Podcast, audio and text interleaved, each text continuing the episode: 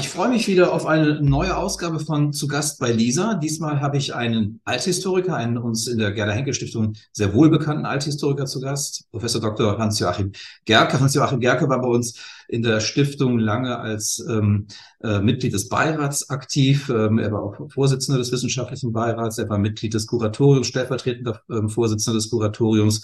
Aber vielmehr ähm, habe ich ihn heute eingeladen zu Gast bei Lisa, um eher über seine berufliche, seine Profession sozusagen zu sprechen als Althistoriker.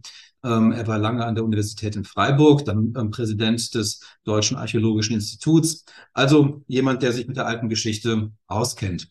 Und wir hatten mal die Gelegenheit bei einem Gespräch, da haben wir uns allgemein über den Begriff Reich unterhalten, ähm, Herr Gerke. Ähm, und da haben wir uns überlegt, vielleicht kann man mal so ein bisschen diesen Begriff, auch weil er immer wieder auftaucht in der Form des Imperiums, beispielsweise in der modernen Geschichte, auch immer wieder jetzt mal in der Gegenwart, wird auch von imperialen ähm, äh, Gelüsten sozusagen gesprochen. Wir haben uns gefragt, der Begriff des Reichs, der gilt ja heute, würde ich sagen, erstmal als ein Begriff, von dem man sich vielleicht eher äh, distanzieren würde und sagen würde, das ist was Altes, das ist was Despotisches, das hat was Tyrannisches möglicherweise, ähm, das hat viel mit Macht zu tun, Machtgier und so weiter und so fort. Wir sind doch heute in einer ganz anderen Zeit, da ist der Begriff des Reichs oder die Idee eines Reiches eigentlich überholt. Und deswegen haben wir uns gefragt, gehen wir doch mal zurück in die Antike und überlegen noch mal, wo kommt eigentlich dieser Begriff des Reichs eigentlich her und was bedeutet eigentlich ein Reich? Was macht ein Reich aus?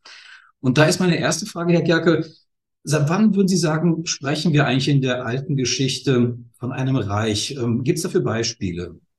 Ja, ja, zunächst mal Hallo, guten Tag. Ich freue mich sehr, dass, dass dieses Gespräch äh, weitergeführt werden kann, was wir da in der, in der Stiftung hatten. Und in der Tat, also es gibt äh, eine Fülle von Beispielen. Man kann geradezu sagen, es ist charakteristisch für die, für die antike Geschichte und zwar kulturübergreifend, nicht nur in unserem ähm, Kulturkreis, sondern auch anderswo, dass es solche Phänomene wie das Reich gibt. Und äh, es gibt sehr prominente Beispiele, dass das eigentliche Reich, also oder das, was Schule gemacht hat, ist immer das, daher auch der Begriff Imperium, ist das römische Reich.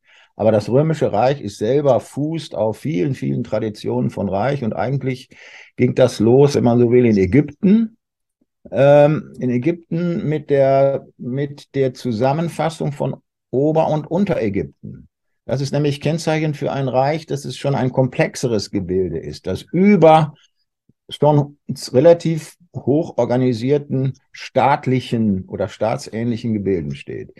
Äh, es ist eine gewaltsame Einigung das hat Jan Assmann in seinem schönen Buch mit der, über die Sinngeschichte Ägyptens ganz deutlich herausgearbeitet, am Ende des vierten Jahrtausends bereits. Ähm, in Mesopotamien gibt es ein Reich in größerer Dimension dann im 23. Jahrhundert vor Christus schon mit, mit Sargon von Akkad.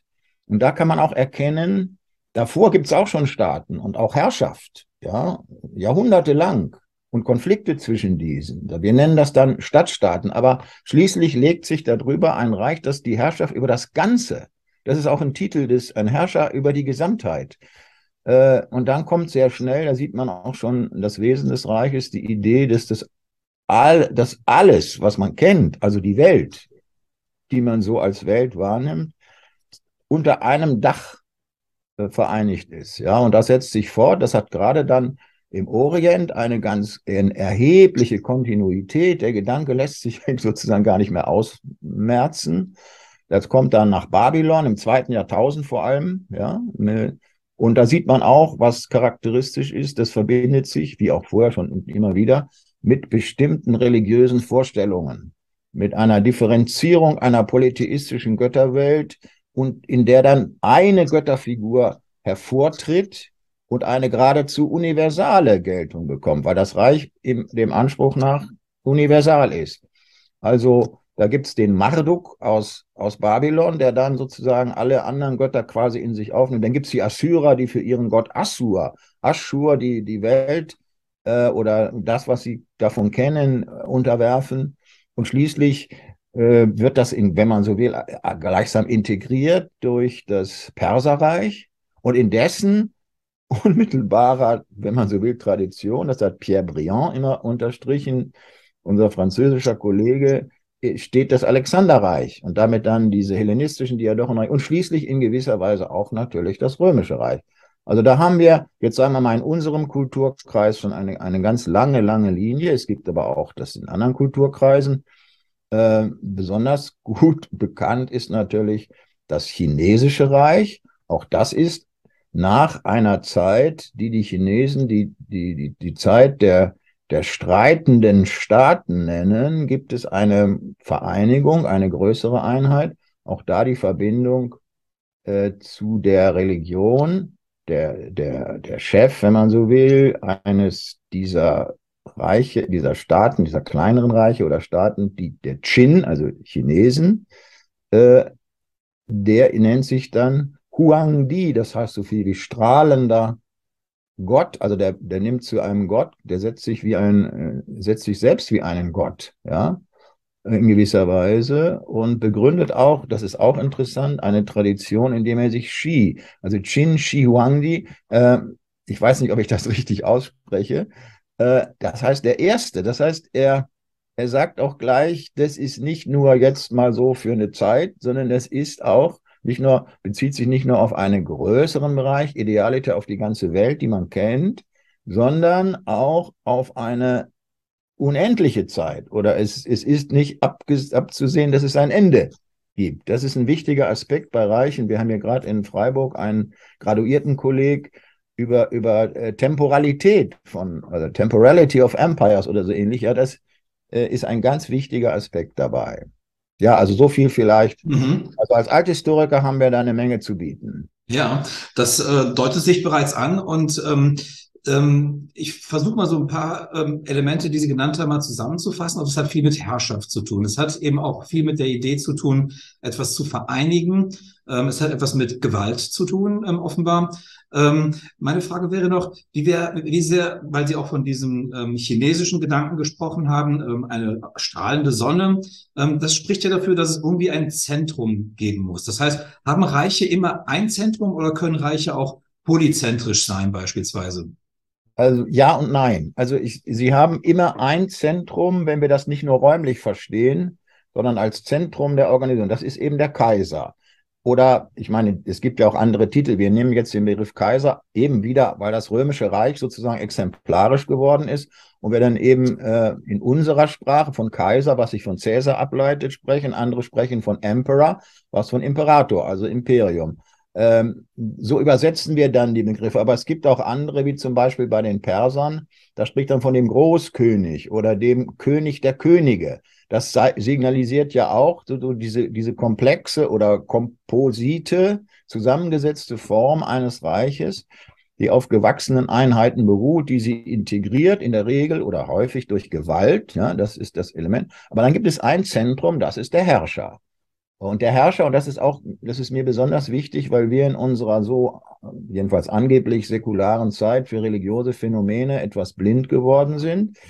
Mhm das ist alles bestimmt durch eine ganz enge Verbindung äh, mit der Religion, der jeweils geltenden Religion, wie übrigens auch die darunter organisierten Staaten, ja, die, die, die Könige, diese, die dann zu Unterkönigen werden, sind auch sozusagen von Gottes Gnaden oder auf Gott, auf Religion gestützte Herrscher.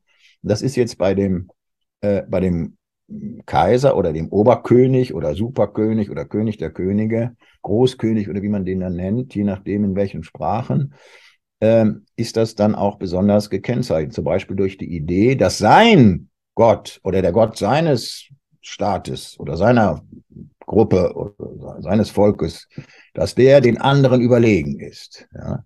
Und diese Vorstellung ist ganz, ganz verbreitet in frühen Kulturen, dass der der, der Gott schenkt dem seinen Leuten die Überlegenheit über die andere. Und das führt auch dazu, dass die anderen dann na, dazu tendieren, diesen anderen Gott auch zu verehren. Mhm. Mhm. Ohne dass das zu einer Mission führt. Aber es ist klar, dass dann der Monotheismus für Reiche die ideale, ein ideales Instrument ist. Wie man ja. dann in der Geschichte der spätantiken Reiche äh, des christlichen römischen Reichs oder der christlichen römischen Reiche und auch im Islam äh, beim Kalifat etwa ganz wunderbar erkennen kann. Ja. Hm. Ähm, auf den Punkt Religion sollten wir gleich mal zu sprechen kommen. Vielleicht kommt das auch jetzt, wenn ich diese Frage stelle. Ähm, ein Reich würde ja bedeuten, dass man sozusagen über ein gewisses Gebiet, ein möglichst großes Gebiet wohl offenbar, das scheint auch ein welches Kriterium sein, dass man von einem großen Gebiet spricht, über das man gebietet ähm, sozusagen darüber auch die Kontrolle ausüben zu können. Und jetzt kann man sich natürlich in der modernen Welt ganz gut vorstellen, wie man Kontrolle ausüben kann über größere ähm, Territorien. Aber wie sah das in der Antike aus? Ja. Wir wissen ja von Territorien wie das Römische Reich, das über den gesamten Mittelmeerraum sozusagen ähm, regierte. Oder auch das Alexanderreich, was bis nach Indien reichte, Ägypten und so weiter und so fort. Ähm, das Perserreich bis nach Griechenland reichte.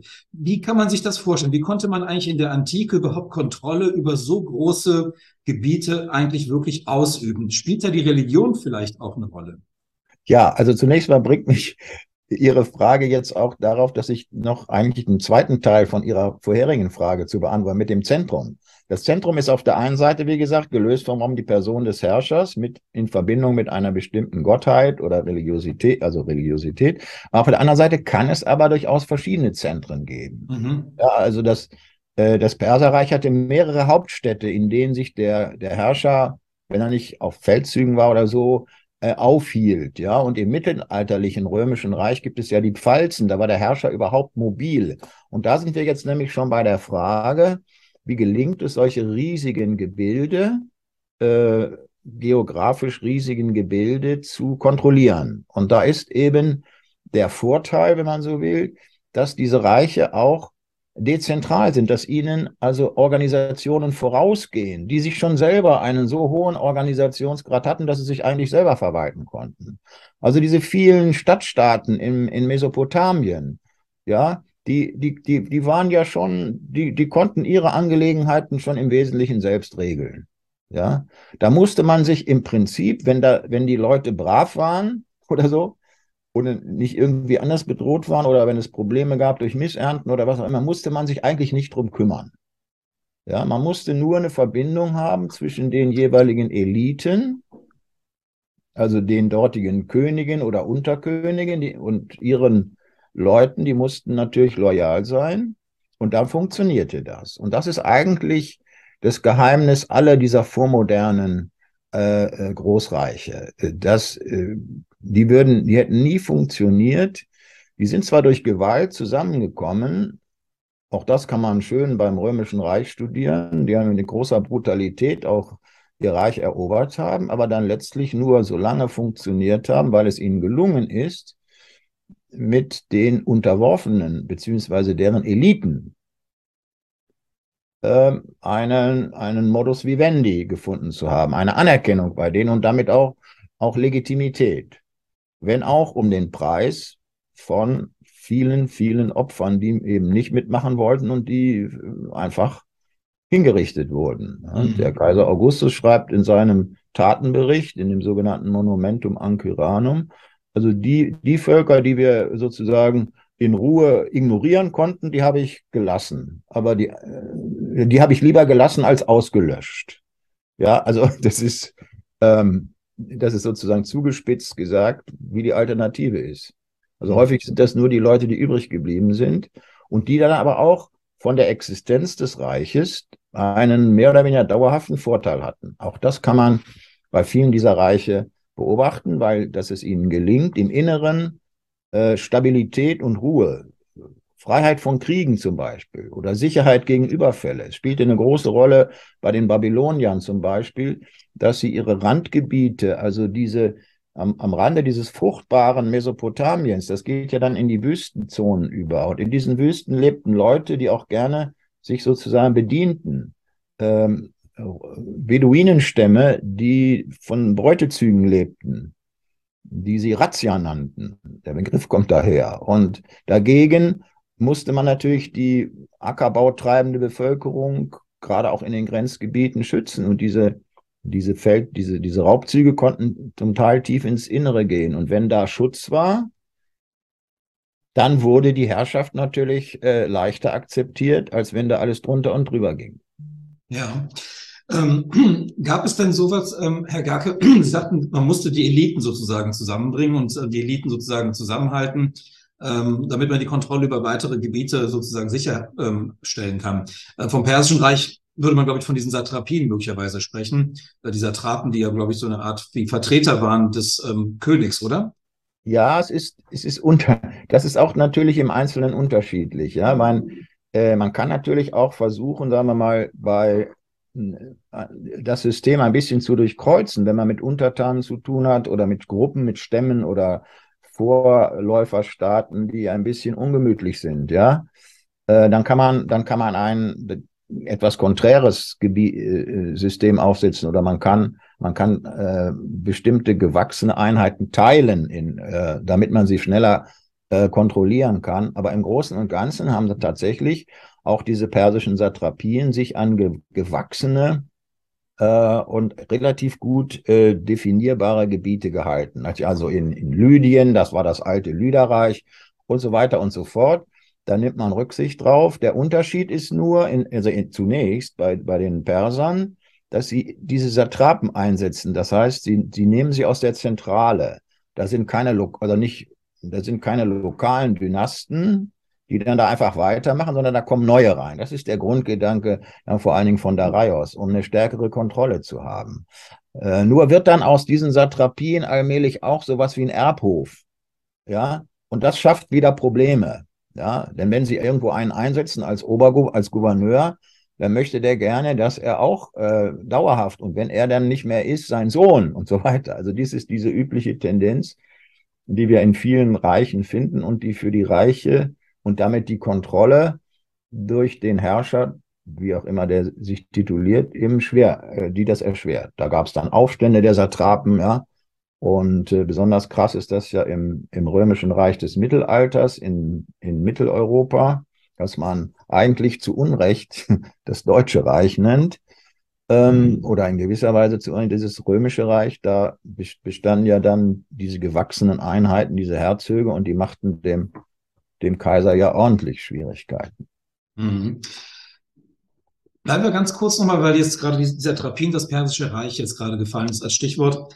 Ähm, wir haben jetzt gerade festgestellt, also Reiche gilt es vor allem zu kontrollieren. Es gibt verschiedene Möglichkeiten, das zu tun.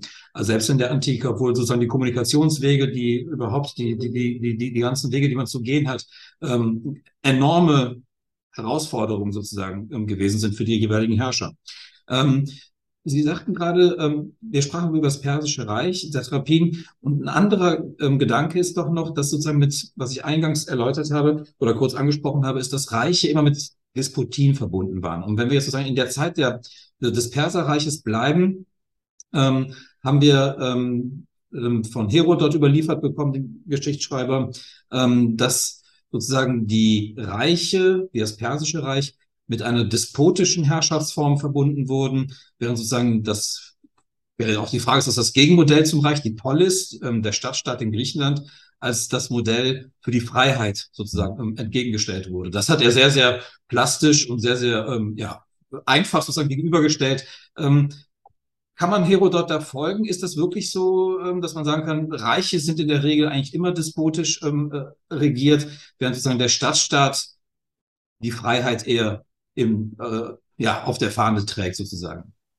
Ja, das ist erstmal eine, eine sehr, ähm, sagen wir mal, griechische Sicht. Also ja nicht nur die von Herodot. Von Herodot ist der erste prominente Vertreter dafür und diese Sicht, ähm, man spricht ja dann auch von orientalischem Despotismus, ist entschieden eine Fremdsicht. Äh, eine, eine Fremdsicht, äh, eine ethnozentrische, gräkozentrische Fremdsicht auf das Persische Reich, die äh, erstmal, das muss man erstmal sagen. Und äh, gerade was ich erwähnt habe, wenn man dagegen stellt, das haben ja auch gerade in den letzten 30 Jahren ungefähr, haben ja immer mehr äh, Forscherinnen und Forscher das herausgestellt und versucht, also die Mechanismen des Achämenidischen Reiches so gut es möglich ist, aufgrund der Quellenlage aus denen heraus zu verstehen. Und da funktioniert eben diese diese Vorstellung im Sinne des Begriffes, den ich gerne wieder von Jan Assmann immer übernehme, der vertikalen Solidarität.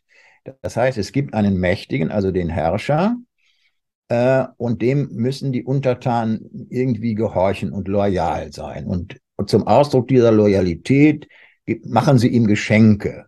Wir können Geschenke dann eben Geschenke nennen oder auch Tribute. Ja, das ist aber, das ist aber die Frage, was die Menschen darunter verstehen. Wenn sie das als Geschenk verstehen und wenn man das in das System der vertikalen Solidarität einbringt, das Jan Assmann auf die Pharaonen in Ägypten bezieht, also solche Oberherrscher, wenn man so will, äh, dann, dann steckt da drin, dass aber auch der Boss Verpflichtungen hat. Und insbesondere, weil er so mächtig ist, alle zu schützen. Zum Beispiel vor Angriffen von außen oder im Falle einer Hungersnot einen Ausgleich zu schaffen. Also der muss so eine Art schon, sagen wir mal, karitative, wenn man so will, Funktionen wahrnehmen. Das ist auch ganz deutlich zu erkennen. Und dann kann man sich fragen, ist, ja, sind die Untertanen zufrieden oder nicht?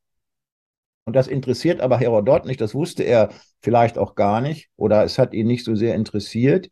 Äh, und er hat auch nicht schlechterdings äh, dieses ganze persische Reich verdammt, sondern er hat nur gesagt, es ist für griechische Verhältnisse, ist es ein, äh, ein zu starkes Machtverhältnis. Der spricht ja von Despotes und das heißt Herr als, und der Gegenbegriff zu dem Begriff Despotes als Herr ist das lateinische Dominus und das ist aber der Sklave. Ja, das ist also die, die radikalste Form von der radikalste Ausdruck, um die Verfügungsgewalt, die Herrschaft von Menschen über Menschen auszudrücken. Und diese Erfahrung hatten die Griechen selber, weil sie Sklavenhalter waren. Und weil sie auch aus ihrer Geschichte schon, und das wusste Herodot sehr gut darüber Bescheid, Versuche kannten von Einzelnen in ihren kleinen, winzig kleinen Gemeinden, die ja nichts waren als Einzelne im Vergleich zu dem riesigen persischen Reich, Dort aber Einzelne, die dort versuchten, äh, eine Diktatur, wie wir sagen würden, zu etablieren, die Tyrannis. Ja, also äh, das war für die Griechen absolut, absolut schrecklich. Und mit diesem Modell des Tyrannen, das kann man ja deutlich sehen, das zieht sich durch Herodots Geschichtswerk durch, wird der persische Großkönig gleichsam identifiziert als der Supertyrann. Und daraus haben die Griechen dann den Grundsatz entwickelt, wir, die Griechen sind von Natur aus frei und die Perser sind von, oder die Barbaren sind von Natur aus Sklaven. Was, was, was eine sehr, äh, sehr, sehr einseitige Sicht ist, äh, die leider, die leider eine erhebliche Wirkung äh, in der europäischen Geschichte und im Selbstverständnis Europas und des Westens gewonnen hat und nicht unbedingt sich vorteilhaft ausgewirkt hat. Also wir müssen das sehr, sehr differenziert sehen.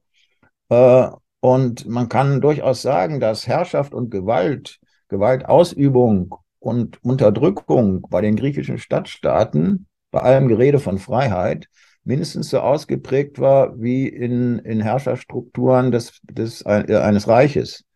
Wenn nicht sogar noch mehr. Also ähm, das ist eine bestimmte Sicht, die sich daraus erklärt, dass es diesen winzig kleinen Staaten gelungen ist, diesen für sie äh, unvorstellbare Bedrohung, von der sie glaubten, der werden wir unterliegen, dass sie doch zweimal sogar erst in kleinerem Maß und dann in größerem die Perser zurückgeschlagen haben und dann sogar äh, die, die Athener jedenfalls aggressiv gegen sie vorgehen konnten, so dass wir sogar von einem Athenian Empire, von einem athenischen Reich sprechen. Ähm, ja, dass sich tatsächlich auch so, und wir sehen das auch, auch die Vorstellung einer, äh, einer Weltgeltung und so weiter, macht sich da in Athen sogar breit. Das geht dann sehr schnell, aber alles dann auch nicht mehr im Zeichen der Freiheit, sondern die Athener haben dann durchaus gesagt, ja, wir unterdrücken hier auch Griechen. Die sind halt von uns abhängig, weil sie schwächer sind. Ja, das erinnert ja beispielsweise an den Delisch-Attischen Seebund. Ähm, ja. Würde man da beispielsweise von einem Reich sprechen können oder was ist das? Ich meine, man hat den Begriff des Seebundes, der ja wahrscheinlich auch mehr verschleiert, als er vielleicht wirklich ausdrückt. Und das würde man sagen, bei einem Seebund hat man sozusagen Gleichrangige, die untereinander irgendwie ein Bündnis schließen.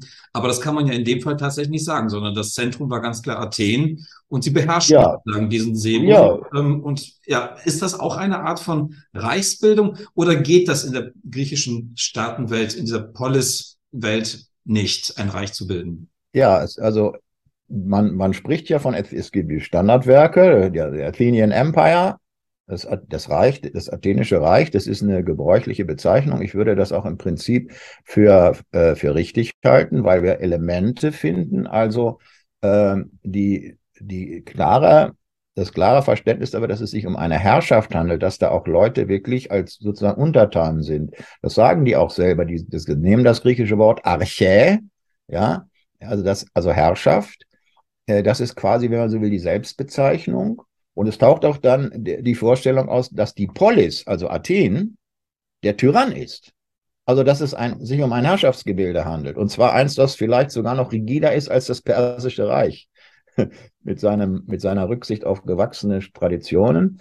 Aber auch das haben wir. Wir haben natürlich sozusagen Untereinheiten, diese selbstständigen oder jetzt ursprünglich selbstständigen Poleis, die zu dem Bund und dann quasi dann später zu dem Reich gehören. Und wir haben auch die Idee, die taucht, ist jedenfalls bei Thukydides deutlich und auch Anspielung in der, in einer Komödie des Aristophanes in den Vögeln, die Idee, dass man, dass man auch eigentlich, ja, sowas wie die Weltherrschaft, mindestens jedenfalls im, äh, im Mittelmeergebiet, mit Sizilien und dann vielleicht auch noch Karthago, also die, die Vorstellung war im Kopf, weil man nämlich sehr genau wusste, was oder die Perser schon relativ gut kannte und diese Idee, dass die Welt ja sich auch als Einheit beherrschen ließ. Ja.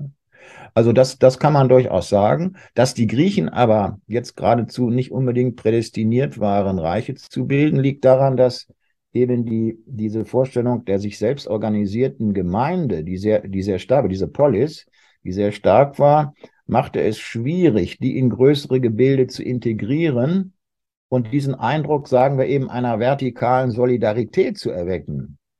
Da war ein Tribut, ein Tribut, auch wenn er nur Voraus Beitrag hieß. Das wurde dann wirklich als Unterdrückungselement verstanden. Und es bildete sich nicht diese äh, diese Akzeptanz, die mit diesem äh, vertikalen Solidaritätssystem zusammen. Das war schwierig, das herauszubilden. Das schafften die Griechen eigentlich nicht. Das schafften auch die Athener nicht. So gewann ihre Herrschaft nie, äh, nie dauerhaft Akzeptanz, sondern musste ständig durch Gewalt aufrechterhalten werden. Und in, in dem Moment, wo das nicht mehr gewährleistet war, im Peloponnesischen Krieg, äh, war das auch schon vorbei nach, äh, nach 30, 40 Jahren, diese Herrlichkeit. Ja. Und dann haben sie versucht, das wieder aufzubauen, aber haben dann stärker die, die Zustimmung, um, um die Zustimmung der unter der, der Verbündeten, der Alliierten sich bemüht, ähm, das aber im, Endeffekt auch nicht funktioniert hat. Also ja. in Griechenland war das schwierig und das haben ja dann auch die Makedonen erlebt. Also Philipp und, und Alexander, der Große, deren Herrschaft ja weithin auch sehr unpopulär gewesen ist. Mhm. wie konnte das sozusagen dann wieder gelingen? Also dieser Umschlag von der Poliswelt, die lange in Griechenland sozusagen ein strukturbildendes Element war, dann aber zum Makedonenreich. Ähm, man muss ja, also hat das was mit der Herrschaftsform zu tun? Ähm, verträgt sich die Demokratie? Wir wissen, dass wir das sehr vorsichtig gebrauchen müssen, zusammen, im Zusammenhang mit Athen beispielsweise. Verträgt sich das mit der Idee einer, eines Reiches weniger, als wenn man sozusagen einen König hat, wie eben Philipp II. an der Spitze eines Herrschaftsgebildes? Ähm, sind sozusagen, ähm, ähm, ja, ja, das, also ganz, ganz klar. Königreiche eher, also sozusagen eine, eine, eine autokratische ja. Gewalt, ist das eher dafür geeignet, ein Reich zu bilden? Eher dazu geeignet. Zum Beispiel, also wenn, äh, in, wie gesagt, in Athen und da später auch in Rom, war es absolut äh, unerträglich bis undenkbar, dass man einen Herrscher, einen einzigen als Tyrannen hatte, dass einer das Sagen hatte. Also das ging schon gar nicht. Äh, wenn aber da ein, ein, ein, ein Volk ist oder ein Staat oder ein Stamm oder was auch immer, das sagt, also wir brauchen einen Herrscher. Also einen germanischen, wenn Sie in einen spätantiken Germanen gefragt hätten, äh, wann bist du frei? Der gesagt, ich muss auf jeden Fall einen König haben. Ich bin eigentlich nur frei, wenn ich einen König habe. Und ich schätze mal, die Makedonen haben so ähnlich gedacht, die konnten gar nicht ohne König. Und jetzt ist, äh, für die war es also relativ klar, aber diesen König jetzt in, in Griechenland sozusagen zu etablieren als, als einen Herrscher über griechische Staaten. Das ging überhaupt nicht. Deswegen mussten die Makedonen behaupten, wir sind das gar nicht. Äh, sie, sie haben dann auf, auf Elemente des griechischen Völkerrechts wie dies, die Idee des allgemeinen Friedens und Bündnissysteme zurückgegriffen, um gleichsam nur äh, ein, ein Anführer in militärischen Dingen zu sein. Ihre Herrschaft wurde also nur virulent, wenn Krieg war. Wenn jemand die Griechen und ihre Freiheit bedrohte, die Freiheit der Griechen, dann machten sie sich diese Könige sozusagen zum Champion der griechischen Freiheit Und das glaubten ihnen zunächst nur wenige. Aber da gab es auch unter den Griechen genügend Unstimmigkeiten. Und diejenigen, die besonders die Herrschaft äh, als negativ empfanden, waren die, die vorher in Griechenland dominiert hatten. Die aber vorher in Griechenland von Athenern oder Spartanern oder Thebanern dominiert wurden, waren vielleicht ganz froh, dass es diese Makedonen gab, die den endlich mal einen auf den Deckel gegeben hatten. Also die Stimmung war durchaus gemischt. Ja? Wir kennen hauptsächlich immer die athenische und die spartanische Perspektive, die Stimmung war, durch, war durchaus gemischt. Und dann kam da ja tatsächlich, die, die Makedonen brauchten dann einen Krieg, um ihre Herrschaft gleichsam von einer virtuellen in eine reale zu verwandeln. Und das war der Krieg gegen die Perser. Das war ja der einzige Feind, den es gab. Und der bedrohte die Freiheit der Griechen, weil es in, im Persischen Reich Griechen gab, also weil Pers Griechen auf der Westküste Kleinasiens etwa äh, zum Persischen Reich gehörten. Und da schrieben sich die Makedonen diese griechische Freiheit auf die Fahnen. Und da sie da erfolgreich waren und am Ende vor allen Dingen Alexander so viel Macht aufgehäuft hatte, dass das ganz unvorstellbar war. Er hatte das Persische Reich unter seine Kontrolle gebracht. Da äh, konnte es gelingen, so etwas wie eine Monarchie zu etablieren. Die, die zerfiel dann in, in Einzelreiche die aber wirklich den Status von Reichen äh, hatten und in denen es gelang, und das ist eigentlich, wie man so will, das Geheimnis der hellenistischen Geschichte und die ist ganz wichtig für die, auch für die römische, das römische Reich, in der es gelang, die Interessen dieser kleineren Polisstaaten, die auf Freiheit und Selbstbestimmung gegründet waren, mit denen der Monarchie zu vereinigen mit sehr vielen Bemühungen und Mechanismen. Das kann ich hier gar nicht alles im Einzelnen erklären.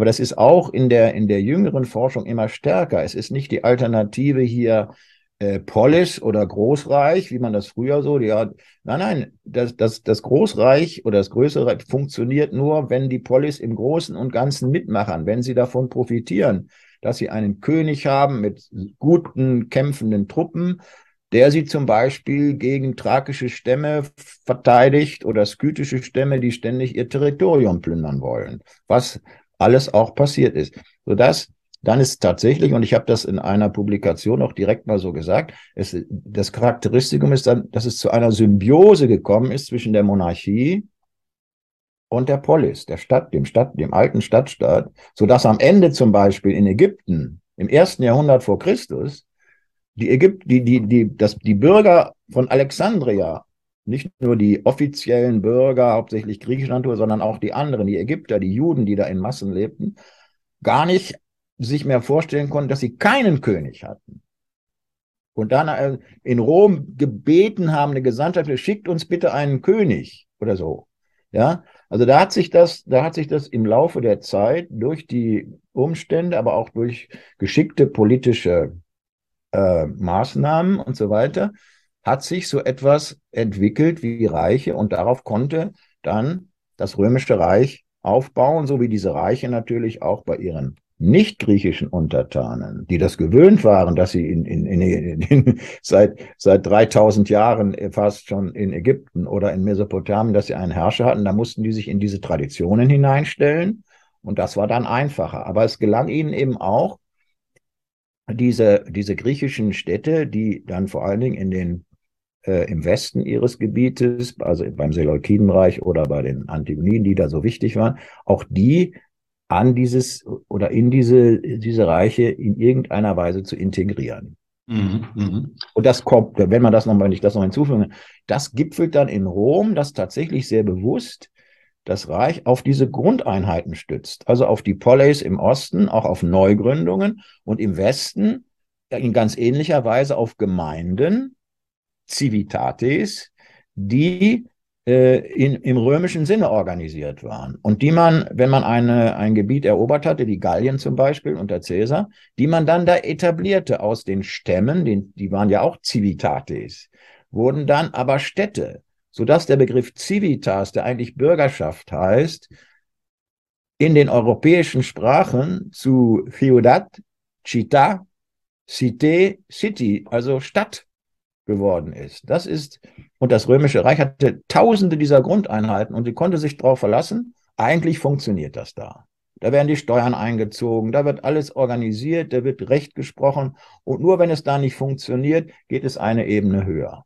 Mhm. Und das, was wir heute Subsidiaritätsprinzip nennen und was so wichtig wäre für die EU zum Beispiel, war im Römischen Reich die gängige Praxis. Und darum war das so erfolgreich und so mhm. lang, äh, so stabil.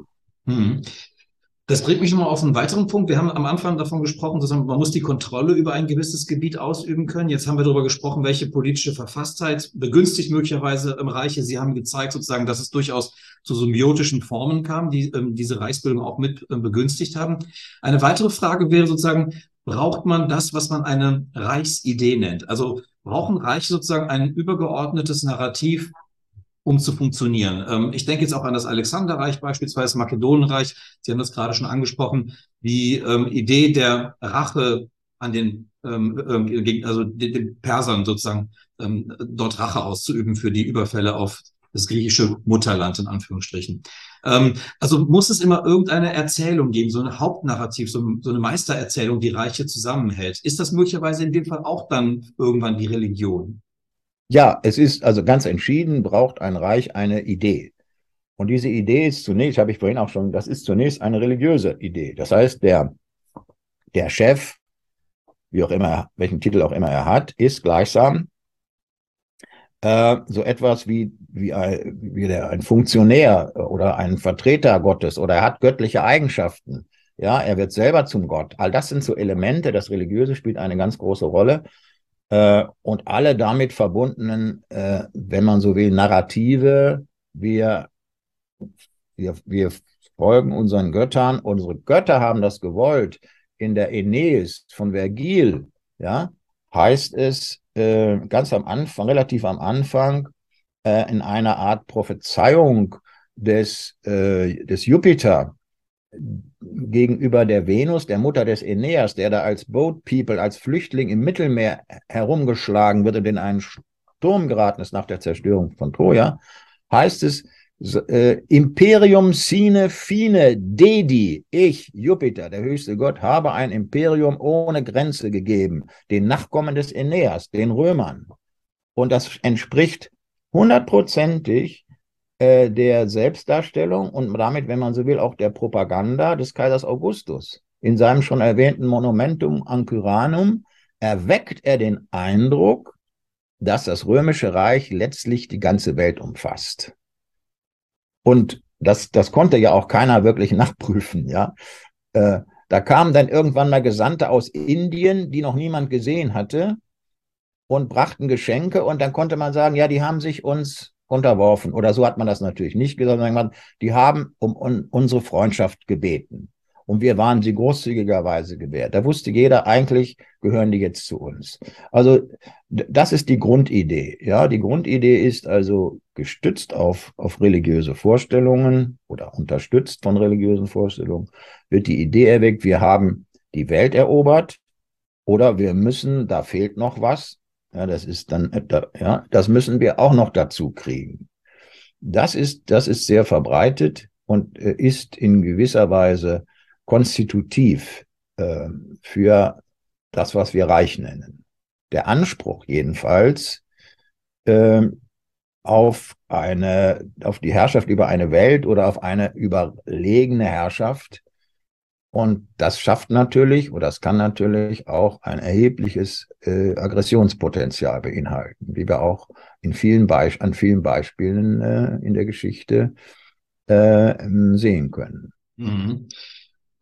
Dann haben Sie noch eben, ähm, bevor wir auf die Idee der Reichsidee zu sprechen kamen, hatten Sie noch ähm, einen anderen Punkt ähm, erwähnt, den ich glaube ich auch für wichtig halte, wenn man von Reichen spricht und was sie möglicherweise zusammenhält. Sie sagten, die einzelnen ähm, Teile eines Reiches müssen irgendwie von diesem Gesamtreich in irgendeiner Form auch profitieren.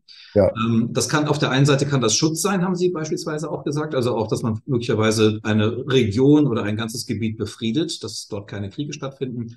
Aber es müssen ja auch wahrscheinlich ähm, vielleicht die Eliten des Reiches ähm, einen Profit, mal ganz äh, ja. platt gesprochen, aus dieser Idee auch ja, für sich ziehen können. Ähm, was könnte das gewesen sein unter anderem? Ja, das liest Beispiel, äh, vor allen Dingen die Teilhabe. Das heißt, der, der Herrscher lässt, äh, der braucht ja auch, ich meine, der braucht ja auch äh, Gouverneure, der braucht Militärbefehlshaber, der braucht Finanzspezialisten. Ja, vor allen Dingen, es geht immer um Geld und Truppen hauptsächlich. Das, das muss er gut organisieren. Ja, der braucht einen Visier, einen, einen Verwalter oder was auch immer, um sich herum Berater. Ja, und äh, dadurch bindet er die Eliten seines Reiches an sich. Ja, und ähm, ähm das, das sind dann ähm, in der, in der Regel, sagen wir mal, Leute, die in ihren Bereichen, wenn sie selbstständig wären, äh, oder sie könnten, wenn sie benachteiligt wären, auch versuchen, äh, abzufallen von dem Reich. Aber wenn sie integriert werden, ne, man kann, Alexander hat zum Beispiel als, der hatte ja, der fand ja den größten Widerstand in Zentralasien. Ja, der hat ja diese großen Entscheidungsschlachten. Das war sozusagen sein Ding. Aber da diesen, sagen wir mal, so eine Art von Guerillakrieg in, äh, in, in so einer unübersichtlichen Gemengelage von Flussoasen und Wüste und Steppe, da Krieg zu führen gegen sehr mobile Reiterstämme wie die Soktier oder soktischen Gruppen da, das machte ihm erhebliche Schwierigkeiten und das konnte er, weil es nur durch eine Mischung von, wie gesagt, einerseits brutale Gewalt und Vernichtung, auf der anderen Seite aber auch Verbindung. Und er hat sich dann mit einem der einflussreichsten Fürsten dieser Region verbunden, indem er seine Tochter geheiratet hat und ihn zu seinem, einem seiner Chefberater gemacht hat. Zu einem, das, das, das sind die Mechanismen, die man unbedingt braucht, ja. Ähm, sonst, sonst kann das nicht funktionieren. Das ist in, je nachdem, wie die gewachsenen Strukturen sind äh, und wie die gewachsenen Einheiten sind und welche Ideen und welche, ja, wie die Eliten da denken und ticken, das spielt dann eine Rolle. Das kann man auch im Römischen Reich sehen, wo man die Senatoren mit einbeziehen muss, ja, für die Kommanden, das ist klar. Äh, aber dann auch immer mehr die Eliten aus diesen Reich, aus diesen Städten im Reich aufsteigen lässt. Sehr bewusst. Die dürfen dann Mitglied, die dürfen dann römische Bürger werden dann dürfen sie in den Ritterstand, dann dürfen sie Senatoren werden. Es gibt ein berühmtes Denkmal dafür, die Rede des Kaisers Claudius über das Jus Honorum, also das Recht, die höheren Ämter in Rom zu bekleiden, ähm, für, für die Bürger von Lyon. Ja? Da haben wir zwei, da haben wir das Original, ein Protokoll der Rede des Kaisers in Bronze gegossen in Lyon, kann man heute noch lesen, und dazu die äh, pointierte Version, die Tacitus von diesem von dieser Rede in seinen Annalen gegeben hat. Ein, ein herrliches Beispiel auch für, für, für den Unterschied zwischen Historiografie oder für die Beurteilung der Historiografie im Unterschied zu Dokumenten. Und da sieht man aber diese Grundsätze, die der Kaiser Claudius schon auf, als eine alte römische Tradition, wir integrieren, ja, und so kann dieses, kann so ein Reich eine enorme Integrationswirkung haben und in der Tat riesige Gebiete, wenn ich in Rom ja vom, äh, von Nordengland bis, bis nach Ägypten, nach Marokko, äh, nach Syrien und äh, äh, bis nach Südrussland, wenn man so will, ja.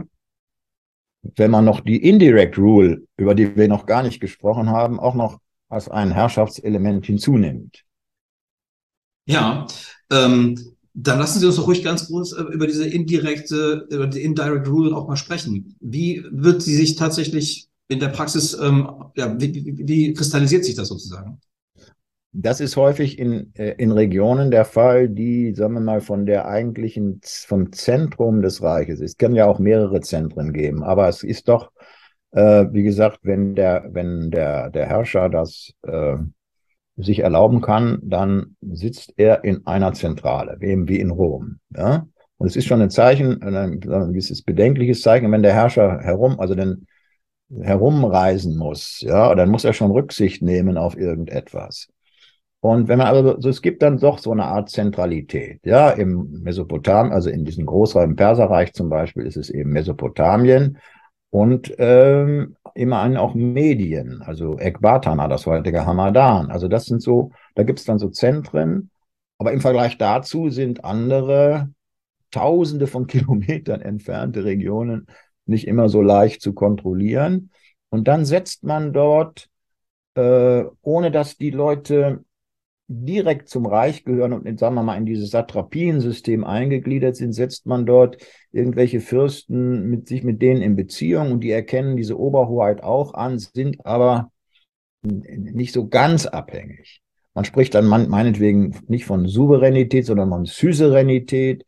Oder bei den Römern ist es besonders ausgeprägt. Die haben dann also das römische Reich mit seinen Provinzen und an den Rändern, vor allen Dingen im Osten, ähm, in Thrakien und in, im östlichen Anatolien und äh, in, in Palästina äh, und Israel, da haben sie Klientelkönige. Die nennen die dann eben Amici et Socii Reges, also befreundete und verbündete Könige. Wir sprechen von Klientelkönigen, weil das ein, ein Abhängigkeitsverhältnis ist. Und das ist, je nachdem, die Römer hatten dann verschiedene Optionen. Es konnte ökonomischer sein und günstiger, dort einen einzusetzen, der ihre Interessen verfochten hat, ohne dass man da selber äh, einen einzigen Legionär hinschicken musste. Weil das, das erledigte dieser, dieser Amicus, dieser Amico da. Und eine, das bekannteste Beispiel für einen solchen Amicus Ezocius Rex ist, der, ist Herodes. Ja, der hat aber nichts entschieden, ohne Augustus äh, um Zustimmung zu fragen, ah, was irgendwie wesentlich war. Ja, aber er konnte in seinem Reich machte er machte er den den den großen machte er den großen König. Manche nennen ihn sogar Herodes der Große, aber der war in jeder Hinsicht von Augustus abhängig. Das ist geradezu so so eine Idealgestalt eines abhängigen Königs und ein Musterbeispiel für Indirect Rule, äh, wie der Begriff, wie das Wort sagt, ist diese Form von Herrschaft im British Empire, das ein besonders interessantes Empire ist übrigens, obwohl es gehört jetzt ja nicht zu meinem Fachgebiet, aber es ist ja sozusagen historische Allgemeinbildung. Die haben in Indirect Rule zum Beispiel in Indien, ähm, ja, wenn man so will, perfektioniert. Ja. Äh, das kann also sozusagen äh, ein, ein, ist ein wesentliches Element und die Grenzen dann ja, zwischen einem komplett integrierten Gebiet, wo aber die Eliten doch irgendwie Anteil haben und diesem System sind ja durchaus fließend. Man kann auch wechseln. Die Römer haben da auch gewechselt. Wenn das nicht funktionierte mit diesen Herrschern, dann haben sie da eine Provinz eingerichtet und so weiter und so fort. Je nach, mhm. je nach, äh, je nach Lage hat, konnte man das auch, äh, konnte man da auch switchen. Ja.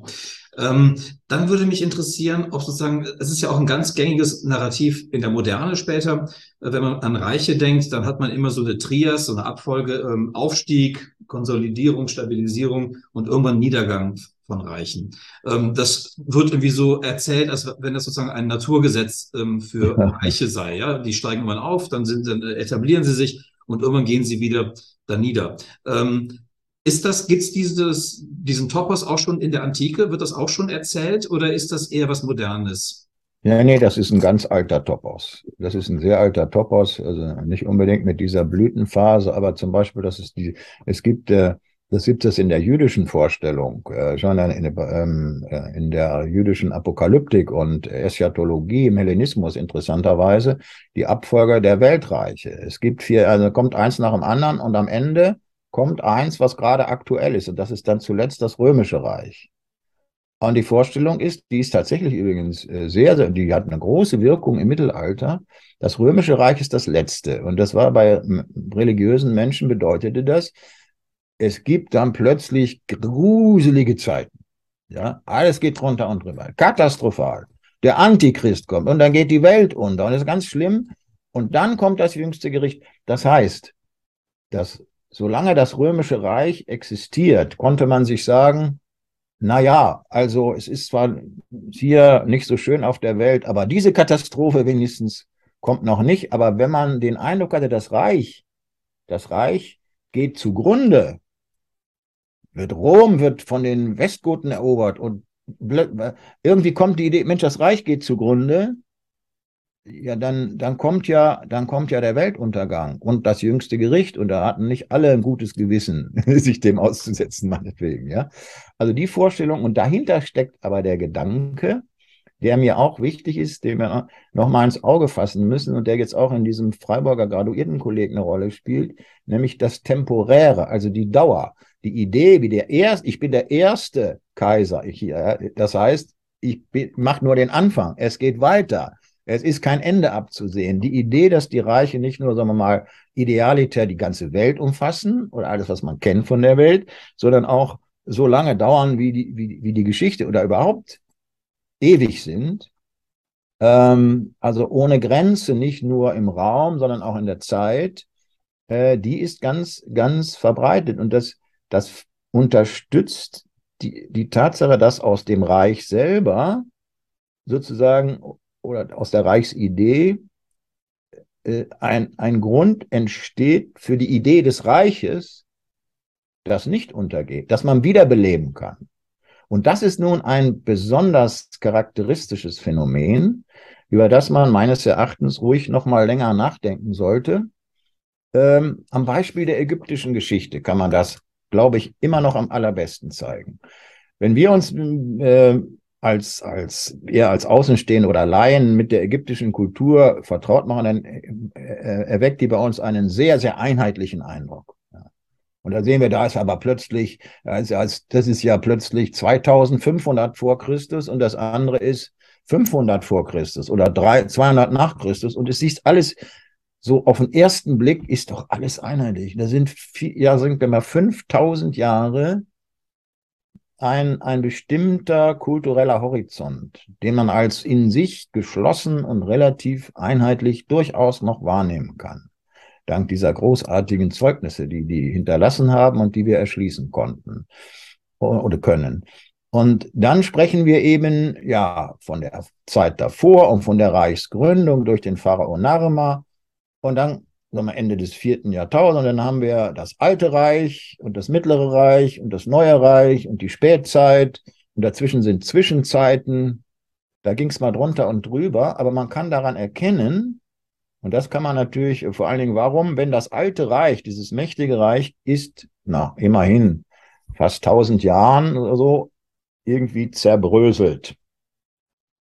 Aber plötzlich 200 Jahre später ungefähr entsteht es wieder neu. Da baut wieder einer eine Pyramide und beansprucht die Herrschaft über das Ganze. Das heißt, die Idee dieser Zusammengehörigkeit war so stark, dass man sie jederzeit benutzen konnte, um, wenn die Macht vorhanden war, um das Alte wieder zu revitalisieren. Und das ist in Ägypten immer wieder gelungen. Ja, darum sprechen wir von den verschiedenen Reichen. Und nun ist das äh, gar kein Einzelfall. Ja, denken, denken Sie an China. Ja, und dann sieht man nun sogar, dass diese Idee und auch wesentliche Elemente sogar erhebliche Revolutionen überstehen. Denn wenn, wenn, man das, wenn man das moderne China verstehen will, muss man diese ganze chinesische Geschichte mindestens von 221 von Qin Shi Huangdi quasi mitdenken der, der Horror vor dem Streit, vor der Zeit der streitenden Reiche, die Zwietracht. Wie wenn wir sagen würde, ein groß, das haben wir chinesische, ich habe ja mit Chinesen viel, wir haben ja viel zu tun gehabt. Wir haben ja vom DAI da in, in Peking eine, eine Außenstelle eröffnet und haben dann viel mit chinesischen Kollegen gesprochen, viele Kooperationen, die übrigens auch heute noch weitergehen und funktionieren soweit ich weiß. Also dann erfährt man sozusagen auch so fast gesprächsweise etwas. Und wenn einem dann einer sagt, ja, unser größtes Problem war die Zeit der streitenden Reiche, das war, wie wenn ich Ihnen sagen würde, das größte Problem der europäischen Geschichte waren die Diadochenkämpfe. Da würden mich alle Leute mit Recht auslachen. Aber man muss das mal man muss das sich mal, man muss das auf sich wirken lassen, dass da wirklich eine Präsenz von, wenn man so will, von 2000 Jahren Geschichte, was auch, wie auch immer man das jetzt im Einzelnen beurteilt, aber die Vorstellung, dass man aus so einer Kontinuität heraus lebt, macht es natürlich für Menschen, die in einem solchen System groß geworden sind, macht es natürlich leicht zu verstehen, dass da ein mächtiger Führer ist, so eine Art Huang Di, ja, der auch in vieler Hinsicht so irgendwie dargestellt wird. Und dass es auch einen, einen Stab gibt um ihn herum von, früher hießen die Mandarinen, die aber von Ideen des Konfuzianismus durch und durch geprägt sind.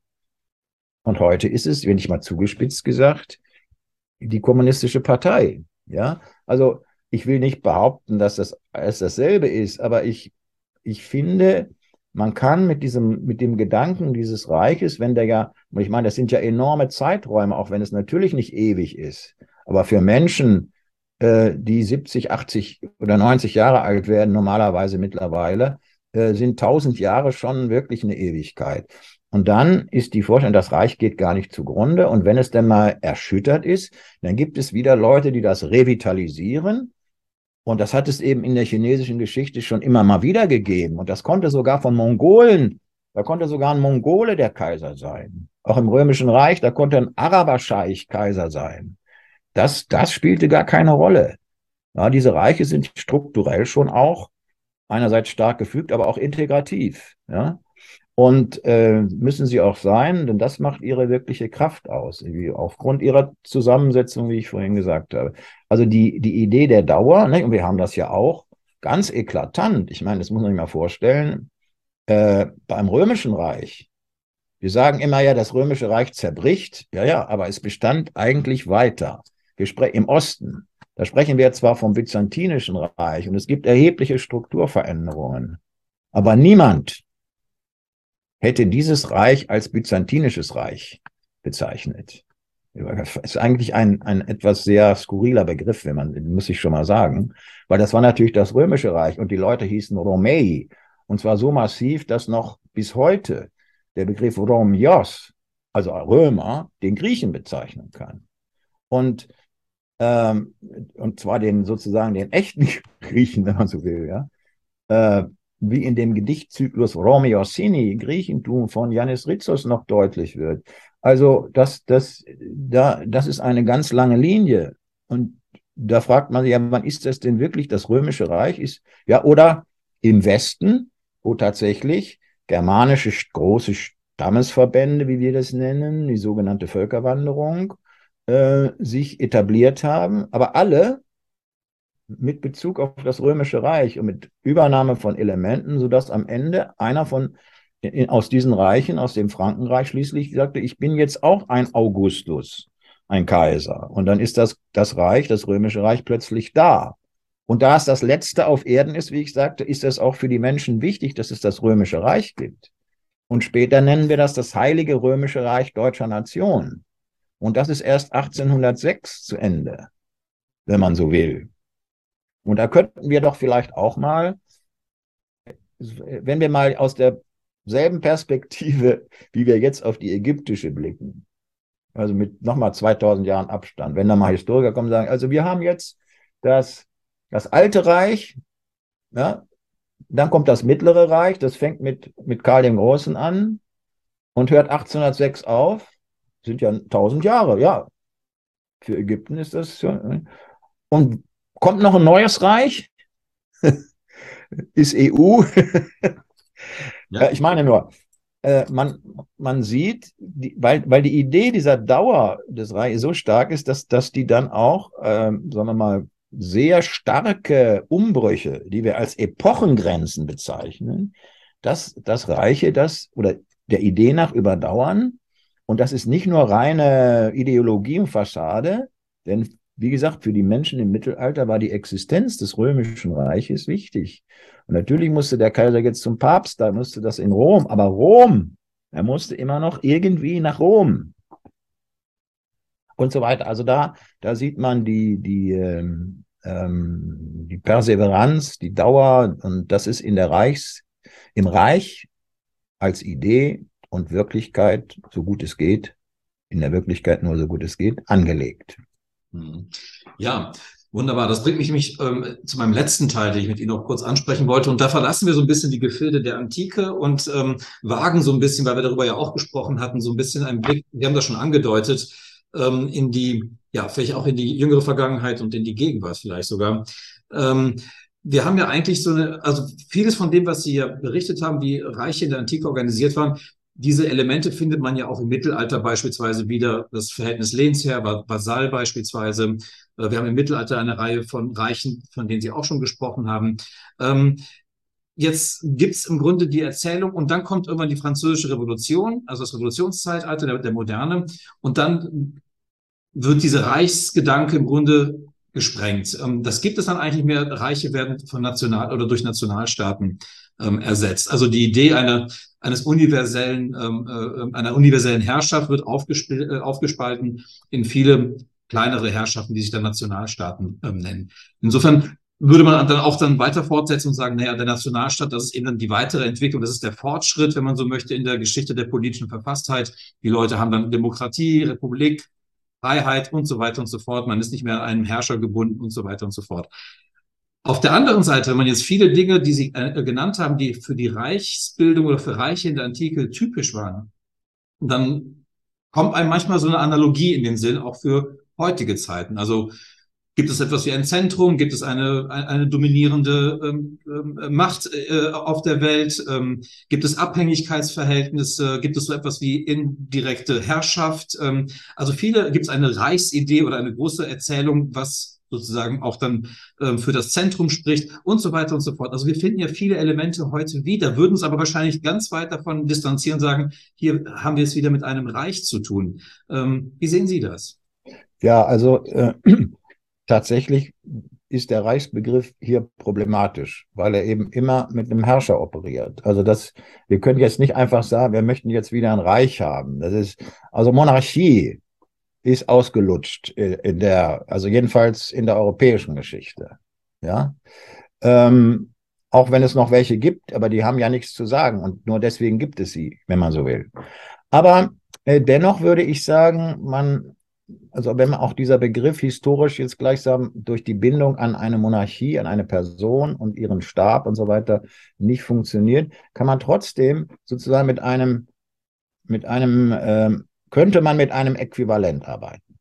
Ähm, und zwar, ich würde mal ansetzen mit, mit bei dem, was Sie gesagt haben, wir durch die Revolutionen, insbesondere durch die französische Revolution, äh, äh, setzte sich ja die, die Vorstellung durch, dass man Freiheit als Volk, das heißt, es gab von Anfang an eine Verbindung von, von äh, Volk und Freiheit, von Nationalismus und Liberalismus, wenn man so will. Und ähm, das hat ja äh, dazu geführt, dass diese Staaten, von denen man sagte, die Völker, die Völker werden sich alle vertragen, die werden alle zu Brüdern.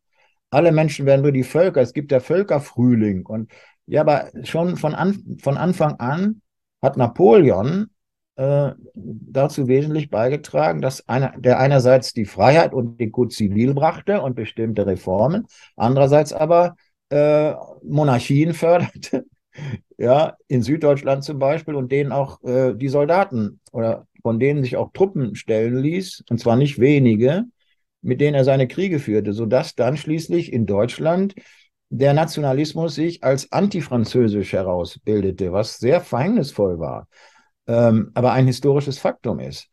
Und äh, das, das, das ist noch heute, jetzt glauben wir ja, das alles hinter uns gelassen zu haben, aber das gelegentlich kommt noch mal da so ein bisschen was durch, ne? oder die Angst davor. Also äh, man sieht, die Freiheit gebunden an den Nationalismus ist nicht unbedingt, das ist nicht unbedingt das Beste gewesen. Und in Europa bemühen wir uns ja gerade das zu erreichen. Und nun könnten wir tatsächlich an die alten Reichstraditionen anknüpfen, wenn wir jetzt nicht die monarchische Spitze nehmen, sondern, das geht ja auch nicht anders, aber das ist auch die Analogie zu dem Staat und dem Nationalstaat. Und das hat schon Tocqueville gezeigt, in den modernen Staaten, in Frankreich zum Beispiel, gerade in Frankreich, steckt ganz viel Ancien Regime. Der sogenannte Absolutismus, das heißt die Zuspitzung der staatlichen Gewalt auf einen Monarchen, bleibt ja, also bleibt, oder diese Zuspitzung, die, das staatliche Gewaltmonopol, will ich mal sagen, bleibt ja bestehen, wenn man ähm, wenn man einen, äh, wenn, wenn man das Volk als Souverän nimmt, dann ist halt nicht mehr der König, sondern das Volk der Souverän. Insofern könnte man sagen, also ein Reich im modernen Sinne demokratisch wäre, gestützt auf das Volk und die Volkssouveränität, aber doch so, dass man an verbindende Elemente anknüpft, ohne dass man den König hat. So wie die Republik in Frankreich auch ohne den König funktionierte. Und auch zwar in den Kaiser, ins Kaisertum zurückfiel, aber äh, letztlich letztlich war die Republik und ist die Republik ja stärker gewesen. Und deswegen denke ich, darüber sollte man nachdenken. Und es gibt darüber, darüber, dafür gibt es gute Gründe. Man könnte nämlich, wenn man sich fragt, was ist eigentlich Europa? Ja, es ist also ein, eine Verbindung von Nationalstaaten, die sich bemühen, ihre Konflikte friedlich zu regeln und wir haben lange Frieden und, und, und, und, und. Aber wir könnten auch sagen, jetzt komme ich mal ganz provozierend, wir sind äh, das neue Reich. Aber wir sagen nicht Reich, sondern wir knüpfen an das an, was vor den Nationalstaaten war. Und das war das Römische Reich. Und das war, das hat nämlich in allen, in allen, äh, in, in allen europäischen Regionen, ich will jetzt noch nicht von Staaten sprechen, seine Spuren hinterlassen. Das römische Recht war geltendes Recht, was im Corpus Juris Civilis verankert war. Oder die Rechtsordnungen, die modernen Rechtsordnungen haben sich an diesem römischen bürgerlichen Recht orientiert. Ja? Und es gibt eine Fülle von Elementen, nicht nur die üblichen Bildungsgeschichten und Abendlandgeschichten und so weiter, sondern richtige faktische Tatsachen, auch die, der Kommunikationsraum. Anfang des 16. Jahrhunderts hat François Premier, der französische König, daran, da, sich darum bemüht, Kaiser zu werden. Und das war überhaupt nicht ausgeschlossen. Und wenn es, wenn die Fugger nicht dem Karl so viel Geld gegeben hätten, wäre vielleicht François Premier der Kaiser des Reiches geworden. Und dann hätte Frankreich und diese Deutungen hätten dann schon vorher zusammengehört. Was weiß ich? Also man muss sich das mal, die, die europäische Geschichte ist so eng verflochten seit der Antike, gerade durch das Römische Reich. Ja, und dessen Weiterexistenz im Sinne dieser Dauer, von der ich gesprochen habe, dass man durchaus mal zurückgucken kann und sagen, aha, ja, ja, wir haben zwar jetzt keine Monarchie mehr, aber das hatten wir in den Staaten auch nicht. Wir hatten die Staatenkönige, die wurden geköpft oder sonst wie entfernt. Jetzt sind es Republiken, aber die Elemente der Staatlichkeit und der staatlichen Gewalt sind beibehalten. Und so können wir auch sagen, es gab schon mal losere Verbünde, also einen loseren Verbund, dieses Reich, äh, dass wir dann, also das Heilige Römische Reich war ein sehr loser Verbund, in dem konnten viele koexistieren und da wurde viel ausgeglichen. Und man sieht heute, ja dieses Reich viel, viel positiver, als das die nationalistischen Historiker des 19. Jahrhunderts. Die fanden das natürlich schrecklich, dass Deutschland so zerstreut war, aber es war doch, wie das Römische Reich auch, für die, die betroffen waren, eine relativ effektive Friedensordnung. Ja, und da, da, das müsste man, und man merkt ja auch, heute gibt es ja viel Sinn dafür, dass man sich mal anguckt, wie war eigentlich die Donaumonarchie? Man kann heute viele Menschen in Italien sagen, also eigentlich war das für uns gar nicht schlecht, als wir zu den Habsburgern gehörten. Ja, also ähm, darüber wird jetzt viel nachgedacht und man, man, man, man gewinnt für diese Reiche, ja, das Habsburger Reich oder das äh, Heilige Römische Reich Deutscher Nation, ganz andere Beurteilungen, als sie noch äh, vor 50 Jahren üblich waren. Und das das sollte einem zu denken geben. Ja? Also die Idee einer Verbindung gewachsener Strukturen in einer höheren, politisch doch irgendwie relevanten und friedensstiftenden Einheit ist eine Entwicklung aus dieser Reichsidee und aus dem Erobern und dem starken Kaiser heraus. Und wenn wir den Kaiser weglassen, können wir das Positive aber behalten. Und dann nicht immer nur fixiert sein auf Nationalstaaten, sondern auch mehr an das denken, was allen gemeinsam ist und wovon wir nur Varianten sind. Ja, das ist sehr interessant. Und ähm, es würde ja im Grunde, haben wir ja eigentlich eher den Befund seit 1990, würde ich sagen, dass wir ja eher sozusagen die gegenläufige Entwicklung haben. Das heißt, wir haben noch mehr Zersplitterung eigentlich. Also ehemalige Staaten, die ein Staat waren, sind zerfallen in mehrere Staaten. Das heißt, wir haben ja sozusagen weiterhin eher die Tendenz zu einer Fragmentarisierung von politischen ähm, Herrschaften als zu einer Vereinigung. Klar, man kann Europa noch anführen, aber wir wissen alle, dass äh, das Wort von der Krise der Europäischen Union äh, in aller Munde sozusagen auch ist und fragt sich halt, wie weit sozusagen diese, ja, diese, diese Zentrifugalkräfte das noch, ähm, also wie, wie stark diese Zentrifugalkräfte eigentlich noch sind und ob man das aushalten kann als Europäische Union in Zukunft. Aber ähm, es zeigt doch ganz stark, und das war mir ja ganz wichtig in dem Gespräch, und das fand ich sehr ähm, eindrucksvoll, Herr Gerke, dass Sie nochmal bewusst gemacht haben, wie wichtig es ist, sozusagen diesen Blick in die Geschichte zurück immer wieder zu unternehmen, ähm, um sozusagen zu verstehen, was eigentlich in der Gegenwart tatsächlich passiert. Und ohne diese, historischen, äh, ohne diesen Blick in diesen historischen Rückspiegel, ähm, verstehen wir vieles heute einfach nicht, ja, ja. vielleicht möglicherweise völlig falsch. Und deswegen so ein historisches Bewusstsein, davon haben Sie anfangs ja auch schon mal gesprochen, das sich zu bewahren, ähm, das, ähm, um sich eben auch über solche Entwicklungen, solche Strukturen, die wir heute haben, sich im Klaren zu werden. Ja, ja, man sieht ja auch, Sie haben gesagt, die Zersplitterung in Europa. Auf der anderen Seite, im, im Osten Europas haben wir äh, die, die traditionelle Reichsbildung mit einer monarchischen Spitze, sage ich jetzt mal zugespitzt, und mit der Versuch, ein altes, ein verloren gegangenes Reich wiederherzustellen. Und ja, dass man übrigens man äh, schon lange die Idee, dass Moskau das dritte Rom ist, ja, ist ein Gedanke, der nach der Eroberung Konstantinopels aufgetaucht ist bei der bei, äh, im Bereich der russischen der russischen Orthodoxie. Und ähm, im Jahr 1993 hat ist das offizielle Staatswappen der russischen Föderation äh, ist der Doppeladler mit der Krone, also das Symbol von Byzanz beziehungsweise vom Römischen Reich, wenn man so will. Und ähm, das, das ist, also wir sehen, da gibt es sowas wie eine, den Versuch einer Wiederbelebung des, eines Reichs in einem ganz traditionellen Sinne. Und wir könnten vielleicht das Bewusstsein einer Zusammengehörigkeit bei aller Fragmentierung. Fragmentierung ist eigentlich kein Problem. Wenn man, wenn man eine Idee hat, dass darüber noch etwas ist, was, wie gesagt, mit Subsidiaritätsprinzip macht, so viel es geht an der Basis.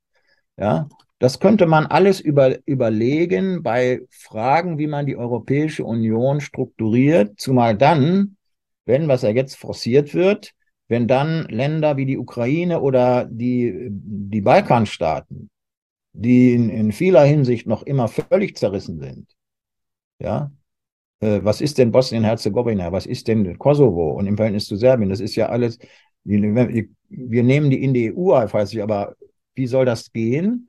Und da müsste man über so etwas mit nachdenken im Blick auf die Geschichte. Es ist, alles ist möglich.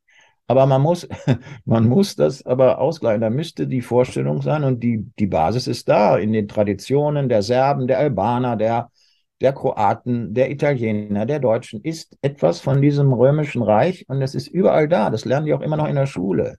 Es gibt etwas, oder zum Teil noch, leider nicht mehr so, wie es sein könnte, aber es gibt es noch und das könnte man sozusagen über diese Fragmentierung setzen, gegründet auf die Selbstbestimmung an der Basis, äh, die dann bis nach oben sozusagen durchgereicht wird, und gegen ein, ein, ein, die beiden im Moment sehr starken äh, Reichsbildungen in einem sehr traditionellen Sinne, wie wir in Russland und China haben.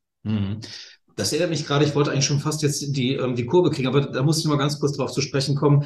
Das erinnert mich so ein bisschen, was Sie ähm, ähm, äh, gesagt haben, an dieses Osmanische Reich, das ja auch ja. eine interessante Verfasstheit hatte ja, äh, mit dem Milet-System sozusagen. Man hat eigentlich eine Zentrale in der äh, Konstantinopel, Istanbul gehabt, aber die einzelnen Reichsgebiete sozusagen, die waren sehr stark in einer Art der Selbstverwaltung sozusagen überlassen. Äh, Hauptsache, sie zahlten Steuern, das war das Wichtigste. Ähm, ansonsten, glaube ich, und ähm, dann überall auch nochmal diese ähm, Truppenerhebung, die man gemacht hat, aber ansonsten waren die relativ naja, in Anführungsstrichen autonom. Ist das so etwas, woran Sie. Ja, ich meine, das Osmanenreich ist ein wundervolles Beispiel. Das hat sich natürlich, wie gesagt, über Jahrhunderte, da passiert eine Menge. Das ist ja im 15. Jahrhundert was anderes als im 20, also im 19., als es dann der kranke Mann am Bosporus und so weiter, ja.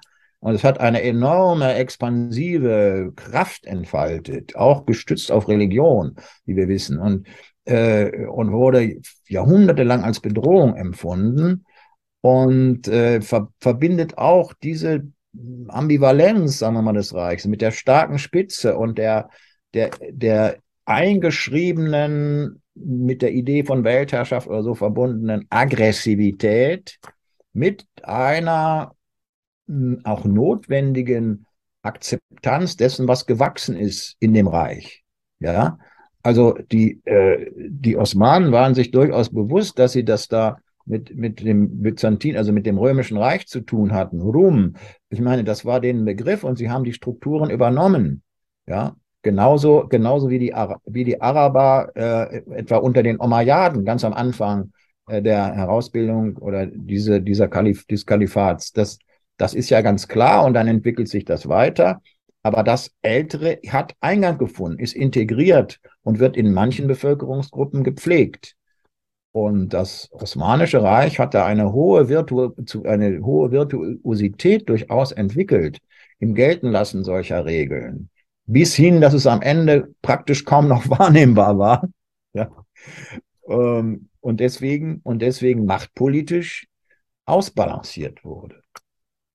Aber auch dort gibt es heute einen politischen äh, dominierenden, ich will jetzt nicht sagen Führer, aber eine, eine Führungspersönlichkeit, äh, die so agiert, dass man heute, dass viele Leute, auch Kenner, von Neo-Osmanismus sprechen. Das ist noch, und äh, die Idee dieses Reich ist war, ist, ist ja da. Also die Idee des Reiches und es dann irgendwie doch mal wieder zu realisieren mit, entsprechender Gewalt oder so gut mit politischen Mitteln und, und, und, das, das ist äh, auch zu erkennen. Ja? Mhm. Das zeigt die, diese, die, die, Kraft und die Dauerhaftigkeit dieser Reichsidee. Ja, es zeigt genau das. Es zeigt aber auch sozusagen, wie sehr der Begriff des Reiches heute eigentlich im öffentlichen politischen Diskurs sozusagen immer noch eher ein negativ behafteter Begriff ist. Wir wenden ihn an, wenn wir davon sprechen, ähm, Osmanisches Reich, Revitalisierung, Revitalisierung, Chinesisches Reich, Revitalisierung, Russisches Reich. Und auf der anderen Seite haben wir den, haben wir eine Weltpolizei. Es ist ja auch interessant, mit welchen Begriffen man sozusagen da auch ähm, äh, arbeitet, in welchen Dichotomien man sich da jeweils aufhält. Ähm, nein, das fand ich ähm, sehr interessant und es hat genau den Zweck erfüllt, den ich mir erhofft hatte aus dem Gespräch, dass Danke. wir so aus der Antike heraus über diesen Begriff des Reiches ähm, auf die Gegenwart zu sprechen kommen und den nicht gänzlich verabschieden, sondern sozusagen ihm vielleicht eine neue Perspektive oder zumindest mal Gedankenspiele damit betrieben haben, die vielleicht einfach unser Denken so ein bisschen, ja, ein bisschen anreichern weiter. Ja. Ja. Insofern danke ich Ihnen sehr, ähm, Herr Professor Gerke, für dieses Gespräch und ähm, wünsche Ihnen weiterhin alles Gute. Danke. Ja, gerne. Ich danke auch. Das war sehr anregend und äh, manche, manches von dem, was ich gesagt habe, wäre mir nicht ohne Ihre klugen Fragen in den Sinn gekommen. Vielen Dank. Dankeschön. Alles Gute. Danke. Alles Gute.